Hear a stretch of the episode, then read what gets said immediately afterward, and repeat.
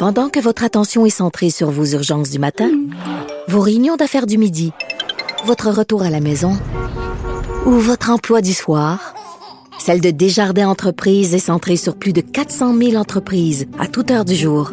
Grâce à notre connaissance des secteurs d'activité et à notre accompagnement spécialisé, nous aidons les entrepreneurs à relever chaque défi pour qu'ils puissent rester centrés sur ce qui compte, le développement de leur entreprise.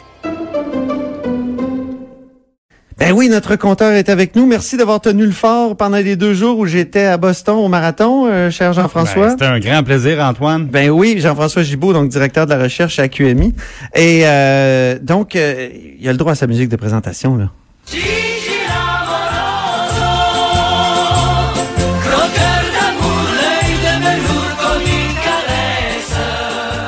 Ah, ça fait toujours du bien, un petit Dalida. Hein? Ça m'avait manqué. Ah oui, une petite chanson de Dalida et surtout celle-là. Et Charles Le Cavalier nous parlait de ça tout à l'heure. Il y a un nouveau gouvernement en Alberta. Ça soulève toutes sortes de, de- de questions, même de passions, j'allais dire. Et, et, et tu veux nous parler plus précisément d'un des projets de Jason Kenney, le nouveau premier ministre conservateur de l'Alberta, et des conséquences que ça pourrait avoir dans le Dominion? Dans le Dominion, ben oui, parce que euh, bon, Jason Kenney, évidemment, qui a fait notamment campagne euh, en promettant de régler la question de la sortie du pétrole de l'Alberta par des pipelines. Et là, ce matin, M. Legault, évidemment, est interpellé là-dessus. Euh, ce qui avait fait Jason Kenney, c'est qu'il menaçait, lui, de faire un référendum sur la péréquation Oh. Si euh, les projets de pipeline de l'Alberta demeuraient bloqués par le gouvernement fédéral, puis aussi par le Québec. Et il en avait spécialement contre le Québec, évidemment, parce que, rappelons-nous, M. Legault avait traité le pétrole de l'Ouest de pétrole sale. Oui. Et là, à ce moment-là, bon, ça lui avait donné, sans vouloir faire de mauvais jeu de mots, beaucoup de gaz dans sa, dans sa Oh! pré-campagne. Hein? Oh, euh, pas tiche. Et euh, à ce moment-là, il faisait équipe avec le premier ministre de la Saskatchewan qui s'appelle Scott Moe.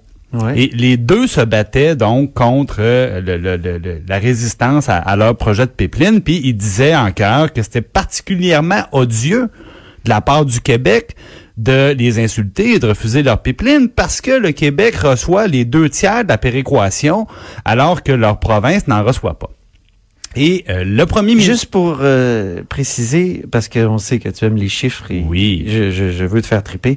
C'est combien la péréquation, le, le chiffre qu'on reçoit, c'est-à-dire la, 13, la, la, la, la somme? 13 000 millions de dollars. Oh. Parfait. À- sur un total on de, pas- 20 milliards. On n'est quand même pas la province qui en reçoit le plus par tête de pipe. Ben non, on a la province qui en reçoit le plus au total parce qu'on est la deuxième plus importante population au Canada après l'Ontario. C'est ça. Mais ramené par habitant, ben là, c'est l'inverse. On est la, la province qui, parmi les provinces qui en reçoivent, parce que c'est pas toutes les provinces qui en reçoivent, mais parmi celles qui en reçoivent, on est celle qui en reçoit le moins. Ouais. Euh, évidemment. Donc, ramené par habitant, on est loin des maritimes ou de Terre-Neuve, là, qui, eux, euh, vraiment ont le jackpot, comme on dit. C'est ça. Mais le problème, c'est que, donc, si euh, le, le monsieur Kenny n'a pas ses pipelines, il dit, moi, là, je donne une échéance, puis si vous livrez pas la marchandise, référendum sur la péréquation, on Ouais. est tanné de se faire avoir. OK. Et, rappelons-nous, que le gouvernement euh, fédéral, si M. Kenny gagnait son référendum, a l'obligation de négocier. Ça, on en a discuté Et à quelques reprises voilà. avec euh, notre constitutionnaliste Patrick Taillon Donc, même si la péréquation, c'est un programme fédéral et Oui. que c'est complètement faux que l'Alberta nous envoie un chèque,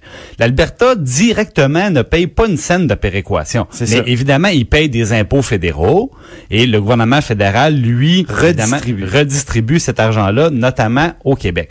Et je tiens à dire une chose. C'est constitutionnel.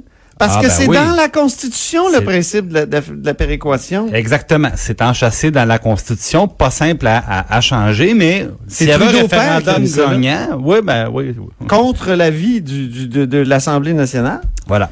Et là, euh, donc, les, les- nos deux acolytes, donc premier ministre de la Saskatchewan et premier ministre de l'Alberta, euh, proposent euh, un changement concret à la formule de péréquation. Actuellement, euh, petit cours de péréquation 101, là, je veux pas que ça soit trop aride, mais ce qu'on fait, c'est que on mesure dans le fond la capacité de chaque province à lever des impôts. Donc on dit si toutes les provinces avaient le même système fiscal, le même pourcentage d'imposition, si on veut, combien d'argent ça rapporterait? Et là, on fait une moyenne de toutes les provinces. Et les provinces qui arrivent en bas de la moyenne, ben, on, on- on les ramène à la moyenne en leur envoyant une prestation de péréquation. C'est comme ça que ça fonctionne tout simplement. Et là, le, le, le, le premier ministre de l'Alberta de la Saskatchewan dit, bon, ben, nous, on n'en reçoit pas. Mais si la moitié de la péréquation s'était distribuée sur une base tout simplement par habitant, ben là, nous aussi, on en recevrait. Puis évidemment, le corollaire, c'est que les, les provinces comme le Québec en recevraient moins. Alors là, le référendum, eux, là, le modèle qu'ils proposent, c'est ça. La moitié de l'argent distribué selon la population et l'autre moitié de l'argent distribué selon la capacité fiscale de chacune des provinces, qui est la méthode actuelle, si on veut. Alors là, la question qui se pose, c'est disons qu'il gagne son, son référendum, là, puis disons qu'il peut y avoir un gouvernement conservateur aussi qui se fait élire aux prochaines élections Ben oui. fédérales. Hein, c'est des choses qui arrivent. ça Possible. Si c'était mis en application, ces changements-là qui sont de plus en plus populaires dans l'Ouest à tort ou à raison, on s'est demandé qu'est-ce que ça aurait comme impact pour le Québec. Alors là, Hey, c'est une je- question à poser à An- Andrew Scheer, ça, le chef du Parti conservateur à Ottawa. ben, on pourrait lui demander. que si, si Kenny gagne son- Parce que lui, il, est écart- il va être écartelé, là. Parce qu'il veut Ah, des sièges ben, au il veut Québec. des sièges au Québec. Il veut des sièges en Alberta. Exactement. Mais chose certaine, moi, bon, je me suis mis à faire des calculs, à, par- Oh! à parler à un paquet de gens, même à parler à des gens du côté du ministère des Finances du Québec. Et là, ma question était très simple. Si la réforme prônée par Jason Kenney et par Scott Moe Ouais. était mise en application, ça serait quoi l'impact sur le Québec? Ça coûterait combien sur le 13 Et là, milliards? ce qu'on m'assure du côté du, même du ministère des Finances du Québec, c'est qu'on perdrait au moins 3 milliards de dollars par année si, si cette formule-là euh, allait de l'avant, la formule proposée par les gens de l'Ouest, au moins 3 milliards de dollars par année, confirmés par des sources euh, du, euh, du ministère des Finances du Québec. Et c'est une primeur parce que ce chiffre-là une ne primeur. circule pas. Non seulement c'est le chiffre du jour, là, mais c'est une primeur Ouais, à exactement. la hausse sur la colline. Euh, c'est pas un chiffre qui est public. Par contre, évidemment, au niveau du ministère des Finances, euh, on est obligé de faire ses devoirs, on est obligé de prévoir. Euh, ça fait partie des scénarios de risque qui concernent le, le cadre financier du gouvernement du Québec pour les prochaines années. Bon, évidemment, euh, ce qu'on ce qu'on se dit du côté du ministère des Finances, c'est que le, le, le changement serait probablement étalé dans le temps. Il y aurait peut-être des mécanismes un peu qui viendraient tout simplement nous geler pendant des années, des années, des années. Mais on nous confirme que si au contraire c'était appliqué du jour au lendemain, on perd au-delà de 3 milliards par année. C'est noté, puis euh, ça va être répercuté, cette nouvelle-là, cette primeur euh, de notre compteur. Merci beaucoup, Jean-François Gibault, euh, directeur de la recherche à QMI. Merci Antoine. Merci. Donc, après la pause, euh, restez des nôtres parce que là, on fait quelque chose de nouveau. Une analyse sportive de la période de questions du jour avec Lise Ravary et François Parenteau. De 13 à 14. Là-haut sur la